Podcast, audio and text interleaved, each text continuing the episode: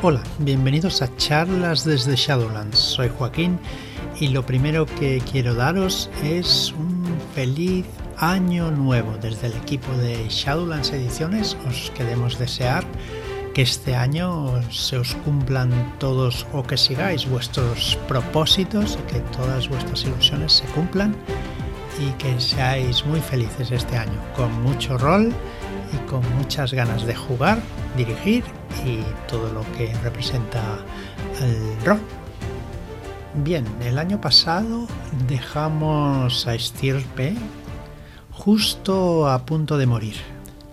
Así que vamos a intentar, a intentar salvar a nuestro personaje. Bueno, después de esta tonta, como la primera del año, pues os voy a empezar a, bueno, a seguir con el con Stirpe y la DRS de, de este gran juego. Bien, a punto de morir, si un personaje ha tachado más de la mitad de las casillas del registro de vitalidad, recordad que esas se tachan cuando con los mismos números que los dados, pues este personaje necesita asistencia médica. Mientras estás combatiendo, lo que pasa es que la adrenalina se encarga de aguantar que sigas combatiendo, ¿vale? Pero claro, ¿qué pasa cuando termina la, la refriega? Pues que el cuerpo se eh, aplatana, ¿no? Y te queda el bajón. Bien, entonces en ese momento eh, el cuerpo pues deja de responder y requiere pues asistencia urgente. También puede pasar que en el momento que, que, quedamos inconsciente o incapacitado, ¿vale? Ahí sí que termina la pelea. Pero cuando acaba de forma normal, pues si hemos recibido más de la mitad de, o sea, hemos tachado más de las casillas, la mitad de las casillas de nuestra vitalidad, pues el cuerpo necesita, pues eso, asistencia urgente. Em, cada turno deberíamos realizar una tirada de físico para evitar tener que marcar otra casilla de daño. Empezaríamos siempre por la de mayor valor y iríamos bajando. ¿Vale? Si no hubiéramos marcado la 6, pues tendríamos que marcarla en este momento. Y a ser un, un valor par, pues también tendríamos que marcar una casilla del registro de incapacitación. ¿Vale? Pudiendo llegar a, perder la conciencia. Acordémonos que si marcamos las cuatro casillas de, de incapacitación, pues perderíamos la, la, conciencia, ¿vale? Eh, para intentar evitar que nuestro personaje tenga que, ir tirando cada 2x3, necesitamos intentar estabilizarnos. Para ello, pues otro personaje eh, debería hacer una tirada de erudición o de técnica con las especialización de primeros auxilios o medicina, si, si, fuera, la claro, con un modificador de menos uno y menos un dado, vaya, y con un tope de dados como el valor mayor de entre las casillas de daño sin tachar que tenga el atendido, ¿vale? O sea que si tuviéramos el 3 sin tachar y las, el 4, 5, 6 tachados, pues el tres dados sería el máximo que podría tirar nuestro, nuestra persona que nos esté ayudando. Eh, un éxito implicaría que el personaje pues que nos ha estabilizado y ya no necesitaríamos tirar más eh, tiradas por físico. Cada éxito extra nos permitiría desmarcar una casilla de incapacitación, ¿vale? Así que si estamos a punto de morir, pues ya sabemos lo que tenemos que hacer. Perdón. Seguimos con la protección. Existen diferentes tipos de protección útil contra el daño, ¿vale? La primera sería la armadura balística. Esta está diseñada para evitar que el proyectil penetre en el cuerpo, pero no libra del impacto. ¿Vale? no libra ni de la fuerza cinética que el proyectil descarga contra nuestro cuerpo. La regla para alguien utilizando este tipo de esta, este tipo de armadura es que todos los dados de daño del impacto se consideran daño no letal, ¿vale? O sea que no marcaremos eh, los dados impares. ¿Vale? Solo se cuentan los dados pares que van al, tanto al casillero, de daño como al de incapacitación. Los impares no, los, no los tocaremos. En el caso de las armas con valor de trauma, una armadura balística anula este, este efecto, ¿vale?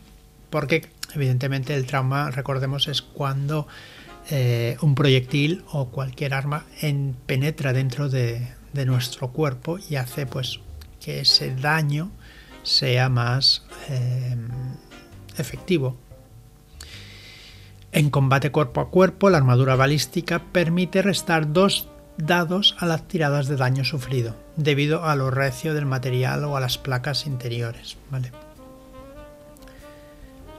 Eh, otro tipo de protección es la general, cualquier otro tipo de armadura o material que se interpone entre el arma o proyectil y el cuerpo, eh, ofreciendo su estructura como resistencia ante el impacto.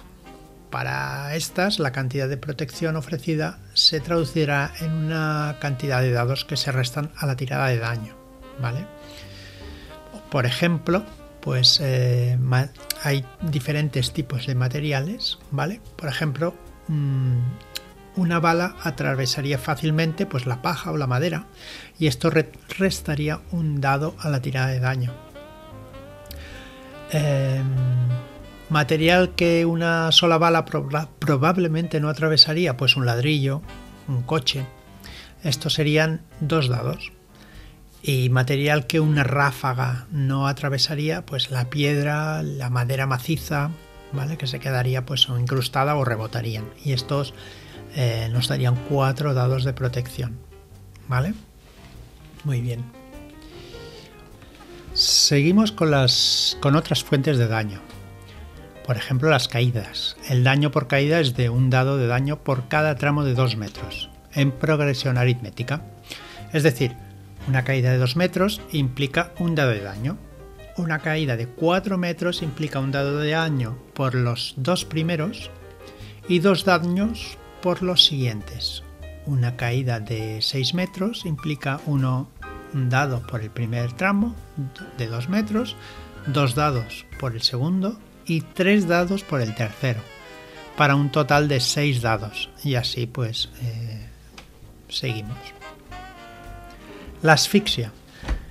Em, la asfixia puede comenzar de dos maneras. Inesperadamente, una inmersión sorpresa en agua, alguien o algo bloquea la respiración del personaje o de manera planeada, inmersión voluntaria en el agua. ¿vale? En el caso de una amenaza de asfixia inesperada, un personaje puede aguantar sin respirar tantos turnos como el doble de su valor físico, con un mínimo de dos.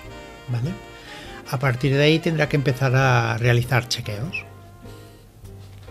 En el caso de una amenaza de asfixia planeada, el personaje habrá cogido aire y puede aguantar sin respirar tantos turnos como cuatro veces su valor de físico, con un mínimo de cuatro. A partir de ahí tendrá que empezar a realizar pues, los chequeos. El chequeo de asfixia es una tirada sin modificar de físico. Hace falta lograr éxito para no comenzar a asfixiarse. Lograr un éxito, por supuesto, permite tirar de nuevo en el turno siguiente. Además, cada éxito extra en un turno se añade como un dado adicional a la siguiente tirada. ¿Vale? Para el siguiente turno. Si se falla la tirada significa que se ha agotado el aire que se había reunido y el turno siguiente se tendrá que salir del agua o alejarse de la situación de riesgo, de asfixia. Eh, pues eso, también empezaremos a recibir daño. En caso de que se esté asfixiando, un personaje debe tirar un dado de daño por turno más otro dado de daño adicional por turno que haya pasado ahogándose después del primero. Bueno, es fácil. En el primer turno, pues un dado, en el segundo dos, en el tercero tres. Bueno. Eh, también deberemos marcar los, los resultados pares en las casillas de incapacitado. Eh, si el personaje no es sacado del agua, retirado de la situación de asfixia en tantos turnos como su valor de físico o menos, fallecerá. ¿Vale? ¿Qué otro tipo de daño tenemos? Pues el veneno. El veneno, mm, un personaje puede aguantar el efecto de un veneno sin desarrollar síntomas tantos turnos como el doble de su valor en físico, con un mínimo de dos. A partir de ahí tendrá que empezar a realizar chequeos, ¿vale? El chequeo pues eh, es una tirada de físico modificada por la potencia del veneno, ¿vale? Hace falta lograr un éxito para no comenzar a sufrir los efectos. Eh, si sacamos éxito pues nos permite tirar en el turno siguiente. Si se falla la tirada significa que se ha sucumbido a los efectos de la sustancia y el turno siguiente se comenzará a recibir daño. Em, un personaje debe tirar tantos dados de daño por turno como la potencia del veneno. Marcaremos también las casillas de incapacitado y, y como normalmente vaya. En este caso, marcar la cuarta casilla de incapacitado implica haber perdido la conciencia. Si el personaje no es atendido en tantos turnos con su valor de físico o menos, también fallecerá. Más tipos de daño son el fuego y las explosiones. Pues bueno. ¿Cómo haremos para recuperar el daño y las secuelas a largo plazo? ¿Vale? ¿Cómo lo hacemos? Cada tres días de descanso o reposo, un personaje tiene la oportunidad de realizar un chequeo de físico. En caso de éxito, puede borrar las marcas de tantas casillas como el total de éxitos que haya logrado comenzando por el valor eh, de la casilla más baja, ¿vale? En caso de fallo puede desmarcar una casilla solamente, siempre por la más baja. Empezaremos por si hemos marcado el 1, pues por el 1. Mm, en caso de estar atendido por un médico, este realizará su propia tirada, ¿vale? Sumando el beneficio a lo que haya obtenido el personaje en su tirada, de recuperación natural. Una cosa es que te recuperes tú tu cuerpo y otra cosa es la ayuda del médico o doctora que te está eh, ayudando, ¿vale? que te está curando. Cada vez que se desmarca una casilla correspondiente a un número par, debe desmarcarse también una casilla del registro de incapacitación si ocurriera que se han limpiado todas las casillas de vitalidad, pero quedan casillas de incapacitación marcadas, continúa realizando chequeos de recuperación para poder ir desmarcándolas.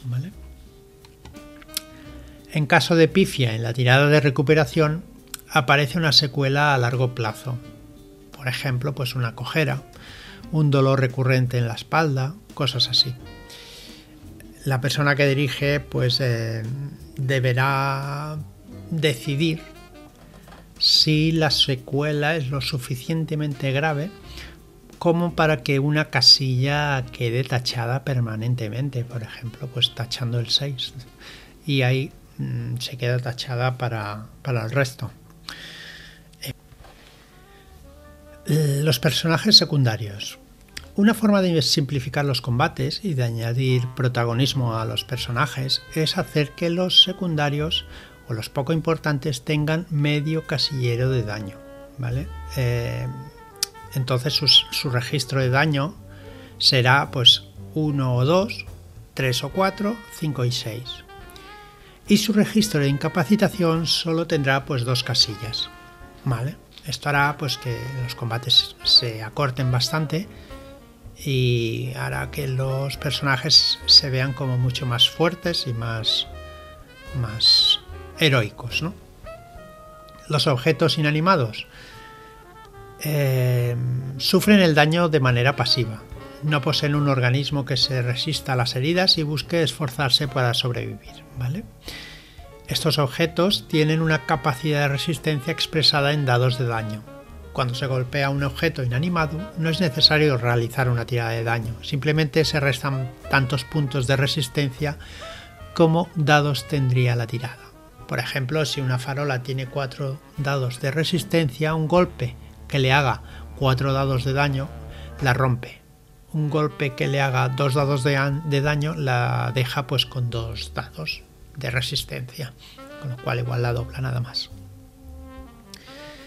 Y las grandes superficies. Algunos objetos son de poca consistencia, pero tienen una gran superficie, por lo que la distribución de daño no puede ser la misma que en el caso de un objeto compacto.